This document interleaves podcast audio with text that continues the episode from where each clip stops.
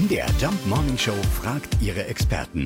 Fakt oder Fake? Professor Dr. Hannes Zacher ist vom Institut für Psychologie an der Universität Leipzig.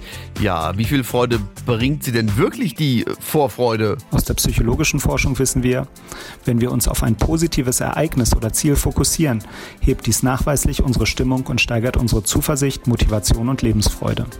Die Erwartung an etwas Schönes produziert nämlich in unserem Gehirn das Glückshormon Dopamin und reduziert Stresshormone. Vorfreude hält auch nachgewiesenermaßen länger an als die Freude über das Ereignis selbst. Und Vorfreude hilft dabei, lange Wartezeiten auf etwas subjektiv zu verkürzen. Dabei wird die Vorfreude auf Erlebnisse als noch positiver wahrgenommen als die Vorfreude auf Produkte.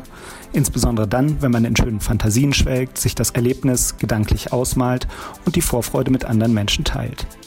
In manchen Fällen kann Vorfreude allerdings von Enttäuschung gefolgt sein, nämlich dann, wenn man allzu unrealistische Erwartungen an ein Erlebnis oder Produkt entwickelt, die dann nicht zutreffen. Also, es ist aus psychologischer Sicht wahr. Vorfreude ist wohl tatsächlich die schönste Freude, vor allem weil sie länger anhält als der freudige Moment selbst. Wenn man die Socken von Oma endlich auspackt. Genau. Fakt oder Fake? Jeden Morgen um 5.20 Uhr und 7.20 Uhr in der MDR Jump Morning Show mit Sarah von Neuburg und Lars Christian Kade.